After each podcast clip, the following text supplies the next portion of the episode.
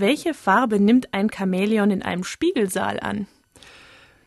Klingt erstmal wie eine Fangfrage, ja. Das Chamäleon in der Redensart ist ja das Tier, das sich immer seiner Umgebung anpasst. Und jetzt natürlich die Frage, wenn diese Umgebung nur aus ihm selbst besteht, also nur aus seinem eigenen Spiegelbild, was ist dann die Basisfarbe, ja? Gibt es sowas überhaupt? Es muss man aber sagen, der Gedanke, der hinter dieser Frage steckt, stimmt so eigentlich gar nicht, denn es ist eben nicht so, dass das Chamäleon automatisch die Farbe seiner Umgebung annimmt, sondern die Farbe ist eigentlich viel wichtiger als Signal in der Kommunikation mit Artgenossen. Also zum Beispiel, ja, treffen sich zwei Chamäleonmännchen, Konkurrenzsituation. Und je nachdem, ob das Chamäleon jetzt Kampfbereitschaft zeigen will oder Unterwürfigkeit, signalisiert es das eben mit der Farbe. Und das kann dann auch ziemlich schnell gehen. Und das entscheidet aber hauptsächlich, welche Farbe es annimmt und nicht irgendwie, ob das jetzt vor einem blauen oder roten oder was auch immer Hintergrund ist. Aber es ist eine sehr hübsche Art, um miteinander zu kommunizieren. Ja. Was bedeutet das denn jetzt für das Chamäleon im Spiegelsaal?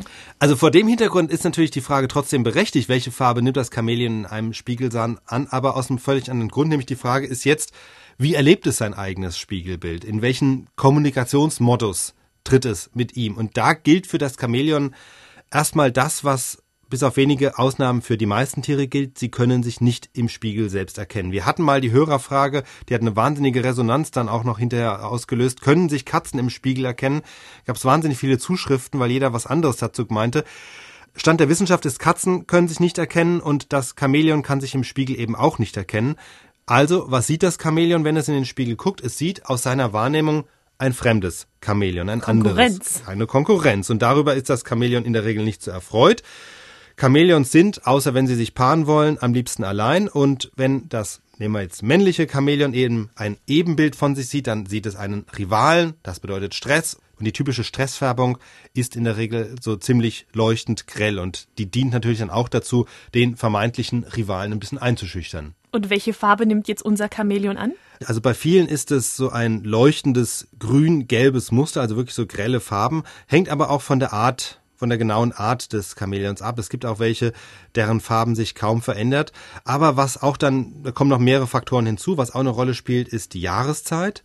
In der Balzzeit sind Chamäleons allgemein aggressiver, also auch stärker gefärbt. Dann kommt es darauf an, wie nah es, wir waren ja beim Spiegelsaal, wie nah es vor dem Spiegel steht. Das heißt, je näher, desto näher ist auch der Rivale, desto größer ist der Stress, desto stärker ist die Reaktion.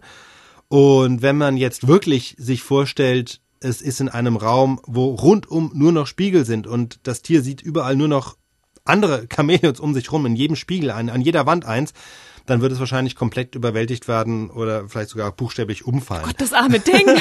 ich muss sagen, ähm, das Experiment ist aber offenbar noch nicht gemacht worden. Also zumindest, wir haben ja einem Experten angerufen, Frank Glar von der Zoologischen Staatssammlung in München. Der hat auch geholfen, diese Frage zu beantworten. Aber von einem Experiment Chamäleons im Spiegelsaal zu Forschungszwecken war ihm auch nichts bekannt. Also das ist offenbar noch etwas unergründet.